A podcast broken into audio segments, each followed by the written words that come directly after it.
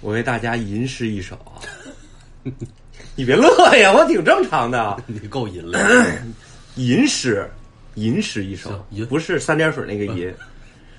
那个吟怎么 怎么写？那诗是三点水诗吧我？给大家吟诗一首啊。嗯 You know the world, three things is very important: the moon, the sun,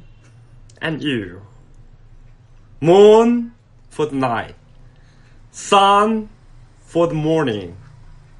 you forever. 怎么样？听懂了吗？你你你觉得咱们有没有听友进来后认为走错节目了？呃，你这么开头啊不会不会吧？你说到英语， 就是说，我想起一个事儿来，就是那时候我在美国的时候，特别有意思，就是美国大街上有卖那个，就是假包嘛，咱们啊讲那假包，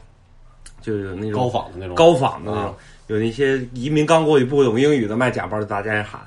Gucci Prada, Gucci Prada, Gucci Prada, Gucci Prada, Gucci Prada，就这么 喊。然后一个老外，Hey, how much? No English, no English, no English. 拿手比划呗，那就。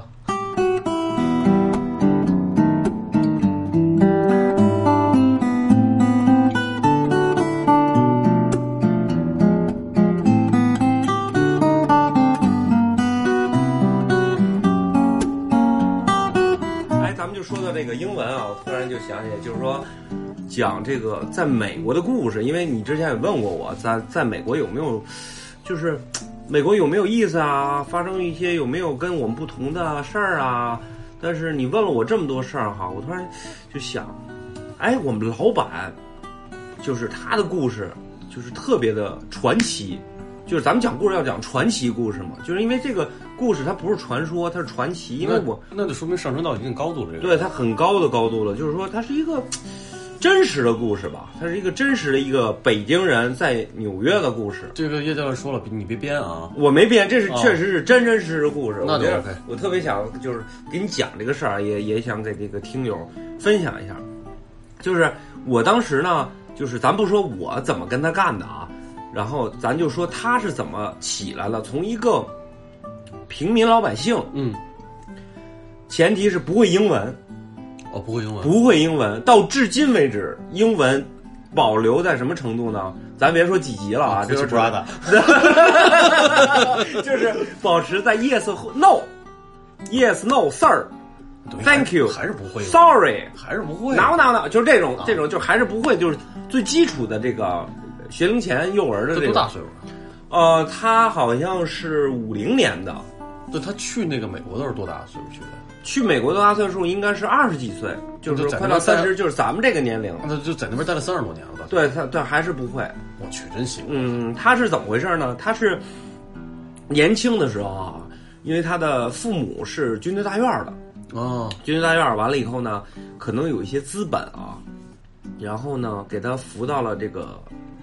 中央电视台哦，明啊白。去上班。然后呢，他呢就是在中央电视台干他不是他想干的事事儿，他觉得这不是他这种生活状态。这这这全是父母铺好的路，让他去走。对他就是他本身也是一个很叛逆的人。然后嗯呢，他听他的朋友好最好的朋友说说，哥们儿，知道我最近好像卖磁带赚 钱，结果他就把中央电视台的工作给辞了。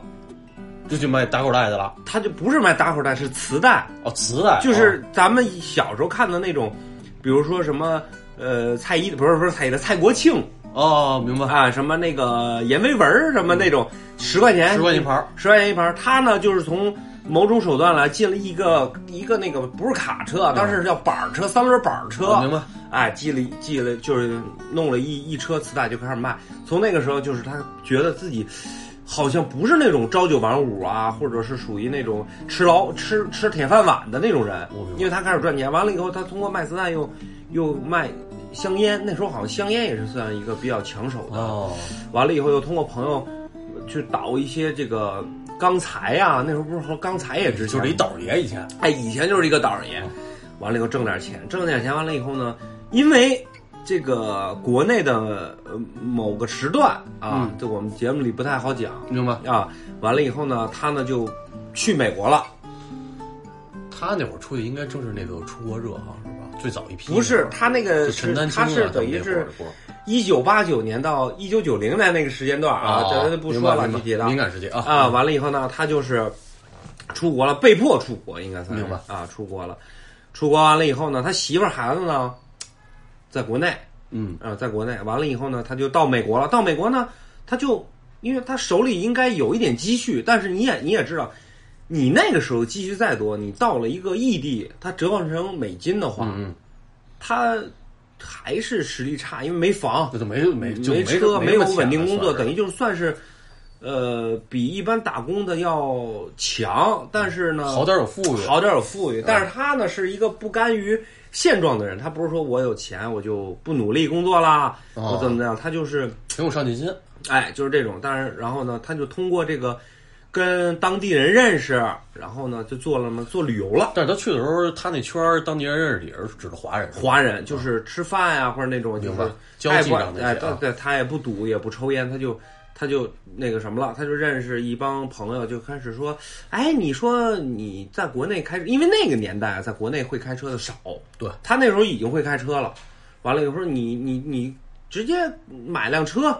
完了以后那个你跟我们干导游得了，就是哦，他讲的那个 van 嘛，就明是白那个呃不见不散，我知道那个 mini van，我知道对，我知就道嗯是说那个大蓝大蓝 van 开过来，哎，弄辆 van，完了以后他就开，开开开拉拉人，然后呢拉人就是他，他就是他这个人传奇到什么地步？就有一次他们导游这个聚餐，嗯，然后导游说：“哎呀，我们这个这个这个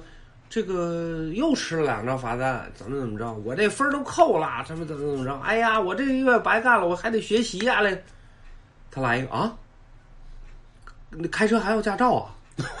就是他已经干了可能小两个月，也没被警察逮着过啊。因为你知道，导游这个行业可能是在这个这个路上跑，经常会像出租车一样会吃到罚单。他一张罚单也没吃，他也没驾照，我操，真牛逼啊，真牛逼吧？他就是这种，你包括英文也不懂。完了以后呢，他就是做什么呢？他是做旅游，旅游就是什么？比如说你有一个团儿从国内过来，嗯他接的你，嗯，完了以后去各个景点儿，景点儿完了以后去各个礼品店。那时候的礼品店呢，不像现在，嗯，现在可能礼品店越来越少了，或者礼品店也保持在什么伟哥啊、维生素 的那个年代。明白去这个美国去礼品店买什么？买照相机，哦，就买照相机。后边后期呢，就是买数码相机。明白，对吧？你再往后就是买表了，对吧？对买买买名牌儿，类似这种，然后他们就吃这个叫，就是回扣，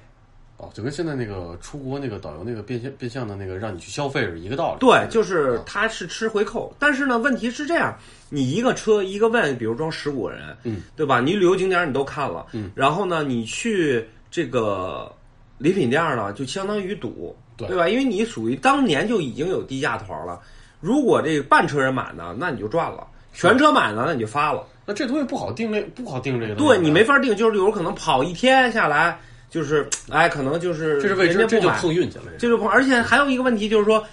这一车人可能有三个家庭，有三个人买，只是一个家庭在消费，对，对吧？你就变成了就是你得促使到这三个家庭全消费。但是反之，有的时候三个家庭要是抱起团来，一个人也不消费，那就废了。那就纯开车了，对，他就有时候就琢磨啊，就是说我们天天去给你们拉活儿，完了以后呢，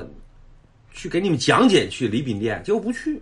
哎，他妈不去我就赚不着钱了。他就想想想，他琢磨，他说能不能从票上呢琢磨呢？他因为当时的有什么票呢？当时有这个呃自由女神票，自由女神票当时的价格是二十七美金，也很哦贵啊。就是坐船在自由女神哗绕一圈儿，然明白后停一下，二十七美金。完了以后，导游拿那时候没有团购的这没有那个渠道软件儿啊也没有没有对对对就是有什么呢？有团票，明白，团票呢可能就是二十块钱，你要去窗口单边买就是二十七美金。那旅游团呢还得抽走一部分钱，是那可能导游一张呢好一点儿，一张可能抽能赚一块钱两块钱，哦，次一点儿呢一分钱都赚不了，全让旅游公司给赚走了，就是当地导游 local 导游赚不了了。完了他就想，他说你看啊，这一辆 bus 呢是五十人，小车十五人，如果我要是把票拿下来，对吧？一个人我抽一块钱，嗯，我就一天我坐着我就赚钱。对啊，当时他呢有一定自己的资金了，有一定自己资金完了以后呢，就就就想跟人谈，但是他英文不会啊，就是 yes no OK Gucci Prada 这种状态，没你知没道法吗？交流，其实啊，就没完全没法交。结果他运气好，碰着了一个船公司的一个叫做怎么讲呢？叫做所谓的这个呃 vice president，就是副总裁。明白这个副总裁呢是一个小年轻儿，大概是呃二十多岁刚毕业。哦他是这个集团的真大老板的其中一个儿子，哦，他只不过把他呢放到这个地位呢，是让他去这个开拓市场锻炼他的历练一下，历练一下。结果呢，这个我们这我这个老板啊，叫那个 Johnny，咱们别说这个真名了啊， 叫 Johnny Johnny 马，哎。Johnny 马，John John John，你给我记一下，Johnny 马，Johnny 马，Johnny 马，我怕待会儿忘了，就是个 Johnny 马呀，叫你妈呀， 叫你啊，叫你马，哎，这个叫你马，嘛呢，就跟这个这个 vice president 的吹牛逼，哎，啊吹嘛牛逼就跟说啊，就说我们这团儿啊，一来来好多，现在呢改革开放了啊，中国人现在越来越有钱了，对吧？马上十年以后又“一带一路”了， 这就这意思吧。完了，跟人吹一顿牛逼，然后人家听着，就当然人也有翻译了啊，人就听着就神乎其神的，就给这小孩拍过住了，就给小，因为刚毕业的一个小孩 儿，但是呢，他又有说实话，他虽然没有大的实权，嗯，可是当时他在市场部是副总裁，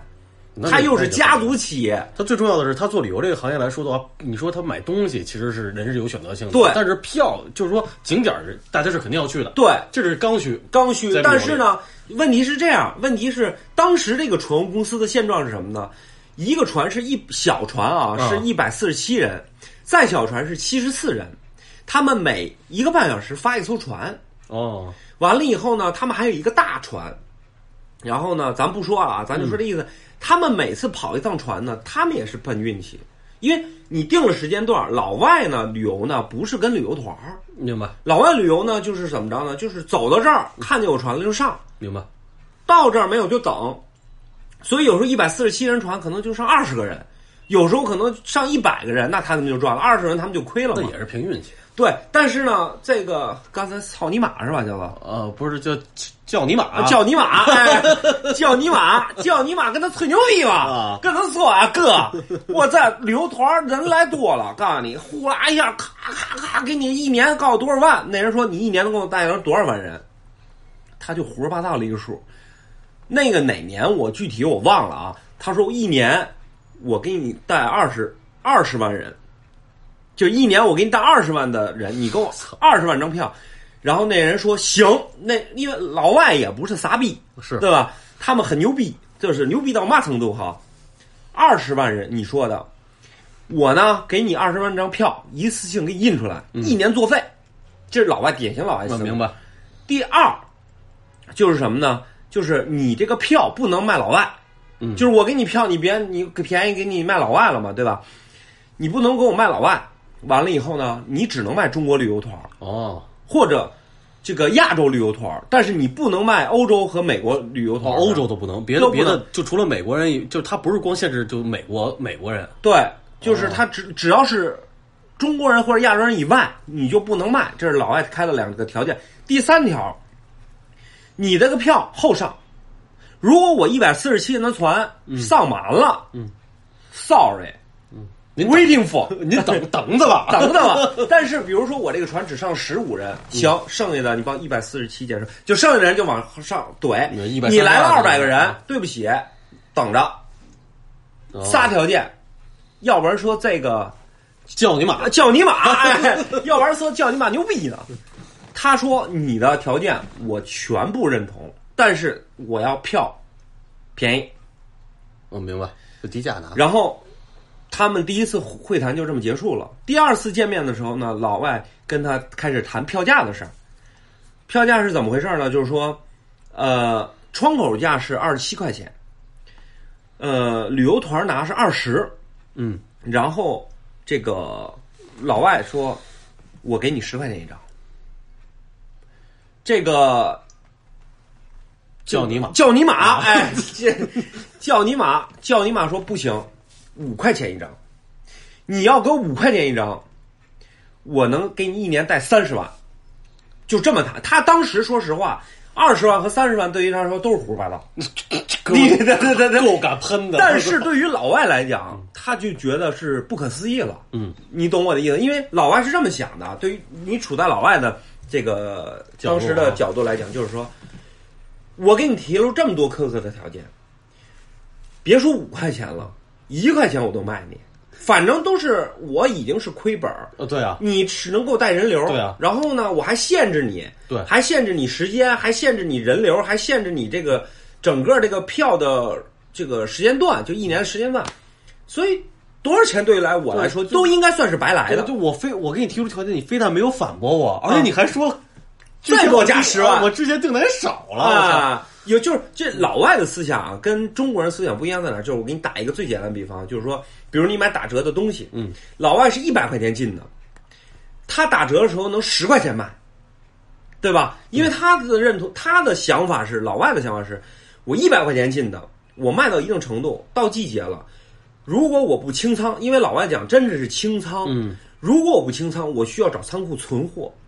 我需要找人工去囤货，然后我需要找人工搬货嘛，增加我还得更多的额外费我用我对我还得担心担心受怕明年能不能卖出去。啊，但是国内咱中国人就是什么，一百块钱进，我再清仓，我不能低于一百，对吧？这咱们是不同了。是所以这个故事继续往下讲啊，然后我觉得他所谓传奇在哪儿呢？就是说，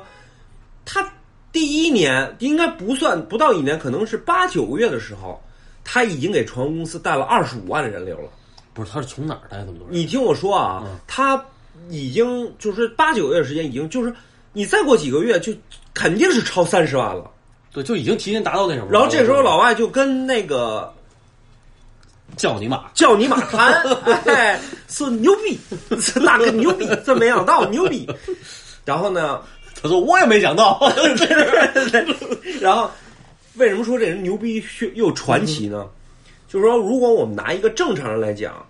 你二十七块钱的票价，你卖二十块钱团票，正常窗口二七，然后你你团票卖二十，然后你拿到手是五块，嗯，如果是你，你卖多少钱？正常人来讲，肯定是什么呢？你想，你在市场上所看到的最低是二十， 对那我可能要我来讲，我的定价是十八到十五，对对吧？，对，这是我的呀，我我就心里的差不多啊对是这吧样？而这个叫你妈，叫你啊马，哎，叫你马，他的思维跟别人不一样，他卖五块五哦，就就吃一点儿，一张票，他就赚五美分，就啊切一点五儿。对哦，五就五十美分，就他就赚五毛钱，为什么呢？他跟我说啊，他之后、他之后跟我说，他说我要把最大的利润留给导游，并不是说他跟导游有很深厚的感情，而是说呢，他觉得把票价拉低以后，他可以让导游去推这个票。啊，对，那肯定的呀。因为你算啊，一个大巴下来以后，一个大巴就算五十人，一个导游如果一张票就这么算啊，至少是十五块钱的利润是肯定能赚，至少十十十四块五，那肯定一个人十四块五，五十个人就是是，其实怎么 啊是对那总比，因为这个也是必经景点儿，所以呢，导游呢就会第一站先推这个自由女神，嗯，而且呢，他会后想着去赌那个，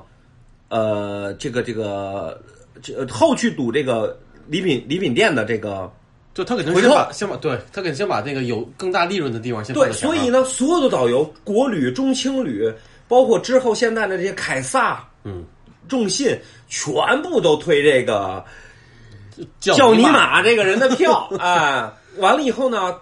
他呢也是一个特别能改变自己思路，并且能诱导老外的这么一人 呢。他跟老外说，因为我们正常的船是怎么船呢？就是船开，然后去这个自由女神，嗯，三百六十度绕一圈儿停下照相，嗯，回来这个时间段大概是多少？因为船跟车不一样嘛，嗯，这个时间段大概是保持在四十五分钟到哦一个小一个小时，时呗嗯因为有时候风大，它可能慢一点，就是至少要四十分钟。但这个叫你妈，啊叫尼玛先生，他就跟老外说，half hour，半个小时搞定。他说中国人到那儿就照张相就完事儿嗯了，你不要给他听，你别给他介绍什么乱七八糟的你东西不了。也也也不要给介绍什么乱七八糟的东西，就到那儿转一圈就回来。所以呢，这这就变成什么呢？一个小时呢，就变成两班船了。对啊，而且呢，当时船公司呢是有四头船，四条船，两条一百四十七人的，两条七十四人的，好像经过一到两年的时间哈，最后做成什么程度了呢？最后做最后做成了。公司又加了一条七百多人的船，大好像又买了六条一百四十七人的船。从那个我们的这个纽约的 Pier Seventeen 啊，这个十七号码头，从码头这头一直排到那头，全部都是中国人。那个老外叫做老外可以说叫 Travels，、老外他当时都傻了，说他真没想到，真的是第一年他做了五十万人，因为他没有想到那一年的春节来的更早一些。 那一年真正他做了五十万人，五十万游客，你算五十万游客，他一张张一张票赚五毛钱，他赚多少钱？对，问题是对于这个，对于他来讲，他又不用操心罚单，对啊他不操心这那个，他就是躺着发票就完事儿了。而且对于老外来说，就是二十万人他也是白来的，对，对不对？所以呢，之后呢，他又推出了很多，就他的知名度已经起来了嘛，他的知名度起来完了以后，他又跟这个呃好多人这个就是介绍了以后，他又拿下了什么的独家票呢？嗯，那个 Intrepid 就是那个航空母舰，美国美国嗯美国打过二战的航空母舰，大无畏号，然后那个 Empire State Building 帝国大这个厦，大厦啊，还有 Top of the Rock，那个洛克菲勒中心，还有这个 Believe It or Not 奇趣馆，还有一个 Madame Tussauds 杜莎夫人蜡像，我哦这哥们儿真牛逼！他拿下了最他最辉煌的时候拿下了十三种票。还有情趣馆什么的，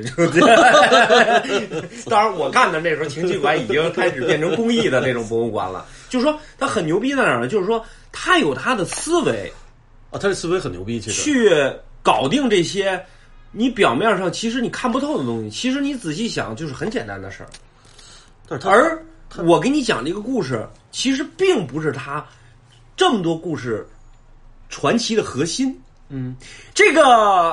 叫你买，叫尼玛最牛逼的是什么呢？他拿下了世贸中心的独家票，哦，独家独家票，独哦所谓独家票就是垄断了，就是亚洲票都是他拿的。啊，明白？就是当时世贸中心的一张票应该是二十三块钱，就上这个上纽约高顶嘛。啊对，然后他拿到这张票是多少钱呢？是七块五，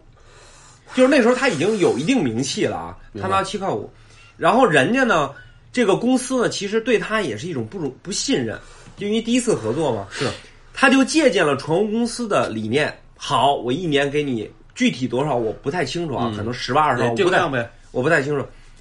然后给他了定量，给他了这个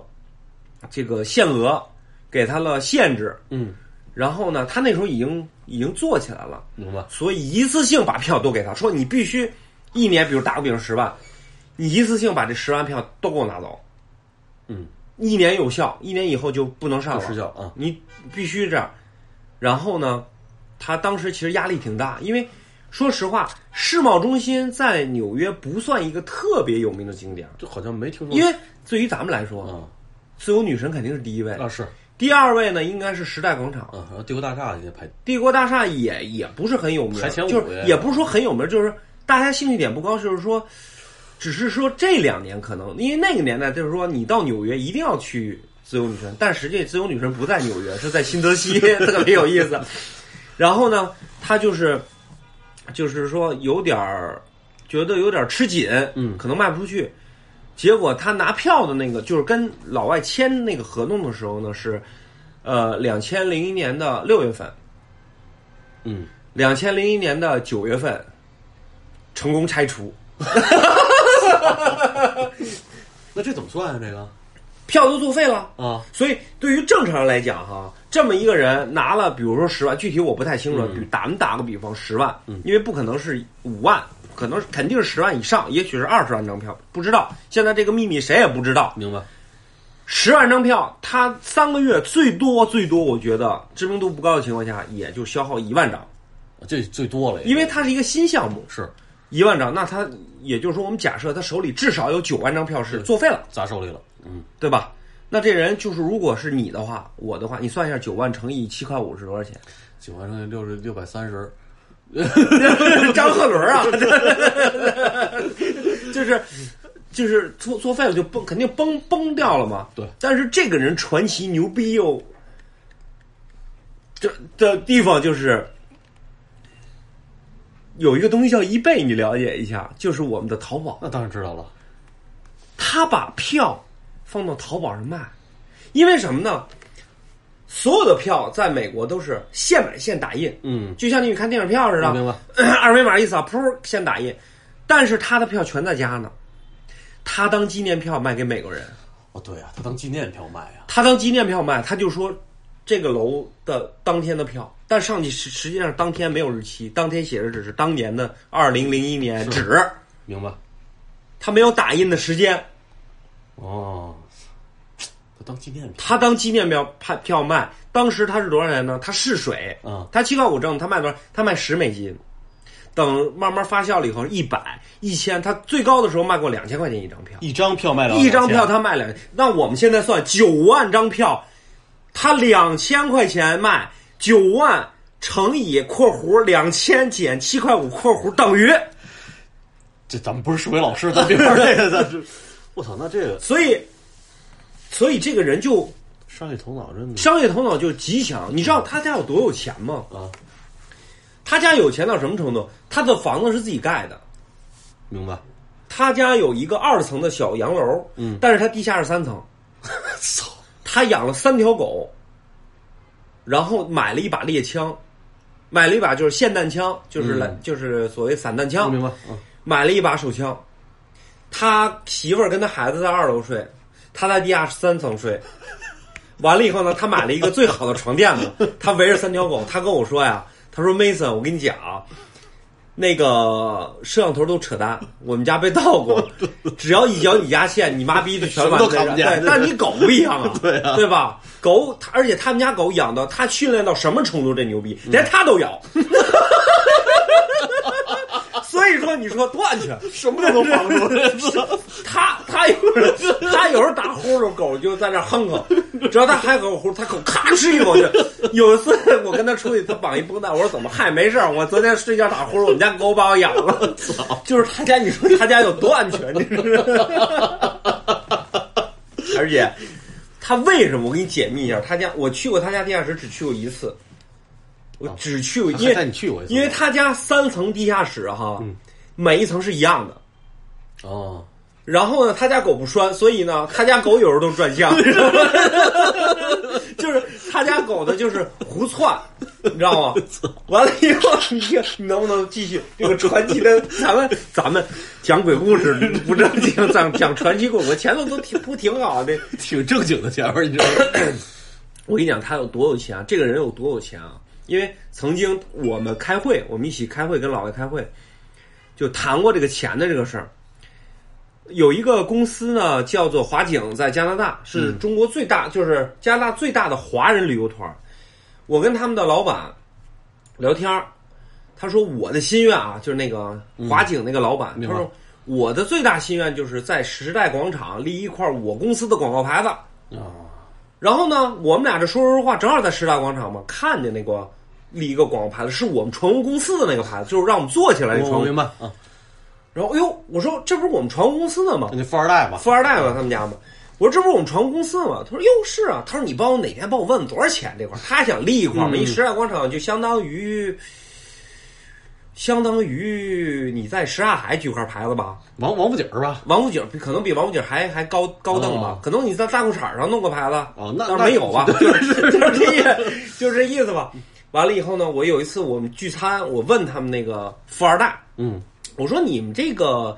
公司现在赚钱了，我说你们现在公司就那意思哦啊，套话是不是通过我们赚钱了？嗯然后那个他说。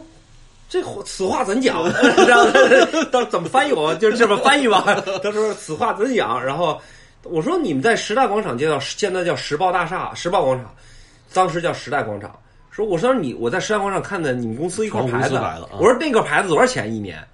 他说那个牌子可能按月租，很贵。我说那你帮我问问，我说加拿大有一家公司，他的心愿是立一块牌子，我说那个你报个价，我给好给他满足他一个心愿。他说不用问了，他说那个楼是我们家的。好尴尬。然后，然后， 然后他就紧接着跟我说：“他说你知道吗？所有在华尔街上市的公司全是穷光蛋，我们公司就像我们这样的公司，从来不会上市，因为我不希望拿我们的钱去让别人来限我啊制。明白，所以这个叫你啊妈呀！叫尼玛先 生就听到了这个故事，他就觉得呢，他觉得公司不能融资，嗯只能自己说话算，而且他完全不相信银行系统。这就不相信资本的力量是吧？，对，所以他们家为什么地下三层呢？全是钱，全是钱，就是现金就扔里边了。现金全，而且都是一摞一摞一百。你知道他最牛逼的时候是就辉最辉煌的时候啊，卖卖那种就是拆房的那种票啊，九幺幺拆房那种票，最辉煌是什么程度呢？就是他跟他媳妇儿数钱，他媳妇儿他坐对面，他看不见。就落落成山，你知道吗？他跟他媳妇儿坐对面，他看不见。他说：“媳妇儿，你在吗？”他说：“在呢。”数几摞了？然后哎呦他说：“他说那个时候他用那个就是验钞机，啊，他说他买了两个验钞机，没到半天全烧了。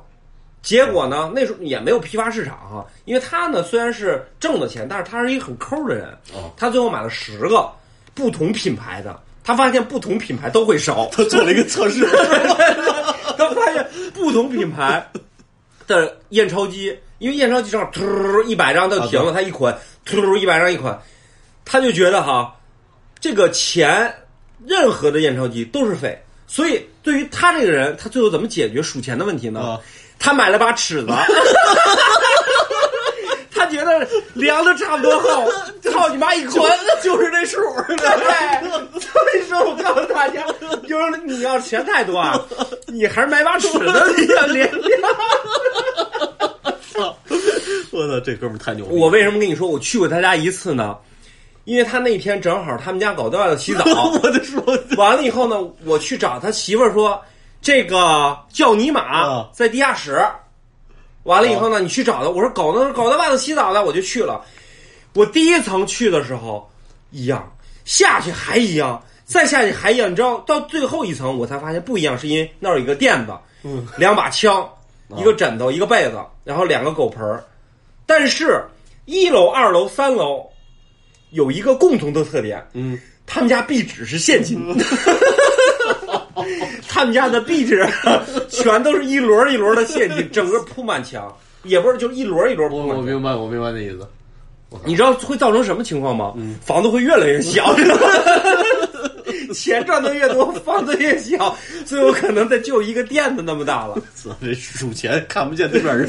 我操！所以说吧，这个故事我觉得是特别传奇，这是一个特别真实的故事，也是发生在我身上的一个故事。你这这很厉害，这个。但是我要劝告大家什么呢？就是这个，我发现一个问题，就是说人没钱的时候是想赚钱，嗯，一旦你赚到钱了以后呢，他就不是钱的事儿了。他当时是怎么想的？就是说，比如他今天收入是二十万，嗯，明天是十九万八，他就会纠结这两千块钱为什么会少挣。明白。就是说，你看啊，往往我们现在没有钱的人的状态就是说，你今天挣一百是白来的，明天不挣也很平和，后天挣二百，哎，挺好。但是对于有钱人真的是这样，我见过太多这种这种土豪啊，这这真就是。尺子土豪 就是尺子土豪，ruler 土豪，知道吗？ruler 土豪就是两就是就是他呢，就是你看他是一个很抠的人，他不会去买验钞机，他会买个尺子，就是他就是很就是。包括他吃，他家吃的东西都是减价的东西，穿衣服都很便宜的东哦西，，对，这么这么吝啬是吧？而且他是唯一一个我我看见从一辆凌志换成丰田的人， 就是往往他家他是第一次买了辆凌志。八缸的，然后换了一辆丰田，他说还是丰田好看。他是一个这种人，就是说我发现，真的是这种人，真的是很奇妙。但你说挣钱对于他嗯到那时候还是还是欲望吗？不是欲望，但是你如果停止不前了，它是必需品了，对，就变成生活必但需是的一部分。钱对于他来讲，他老跟我说一句非常经典的话，他说：“钱这个东西是你一辈子追求的，嗯，但是你一旦追求了以后，你会源源不断的想知道还能挣多少钱。就是没有够嘛。但是他说，你说这些钱你能花吗？你花不了，嗯，只不过呢，你呢想占有它而已。是，这就是占有欲嘛。他跟我分析，贪他念说一个人，他说一个人在美国挣两千块钱和挣十万块钱一个月的人，你仔细想，十万的挣十万人不如挣两千人过得自在，因为他们有梦想，嗯，他们有自己想要的东西，他们会为了这个目标，哪怕你就想买一个 GUCCI GUCCI Prada 的鞋呀、 哎，或者说买一个新的就手就机啊他他有，他有追求的追求他的说动对于力。我们来说，他这我这话，因为他你他拿着尺子跟我说 的，所以我觉得他不是吹牛逼，不是装逼啊，不是装，这真是，这是我现在跟听众朋友说，他真的不是装逼。他跟我说，钱越多，你的压力越大，你的亲戚也越多。总是梦见云层之上飞过子午线，分不清是黑夜还是白天。带着装不下的期待，匆匆的赶来。我再笑一遍，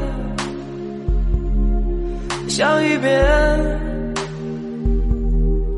我们寻找着在这条路的中间，我们迷失着在这条路的两端。每当黄昏，阳光把所有都渲染。你看那金光多耀眼。我们奔跑着在这条路的中间，我们哭泣着在这条路的两端。每当黄昏，阳光把所有都渲染。我看到夜的黑暗。晚风吹过金色沙滩，海边的晚宴，那种味道现在还不习惯。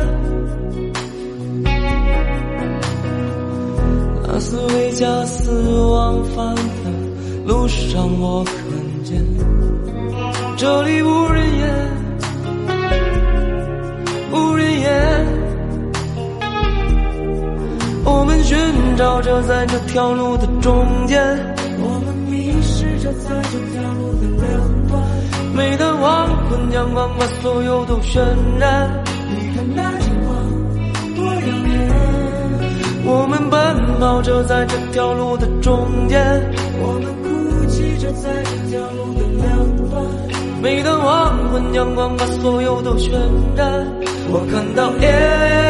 的黑暗。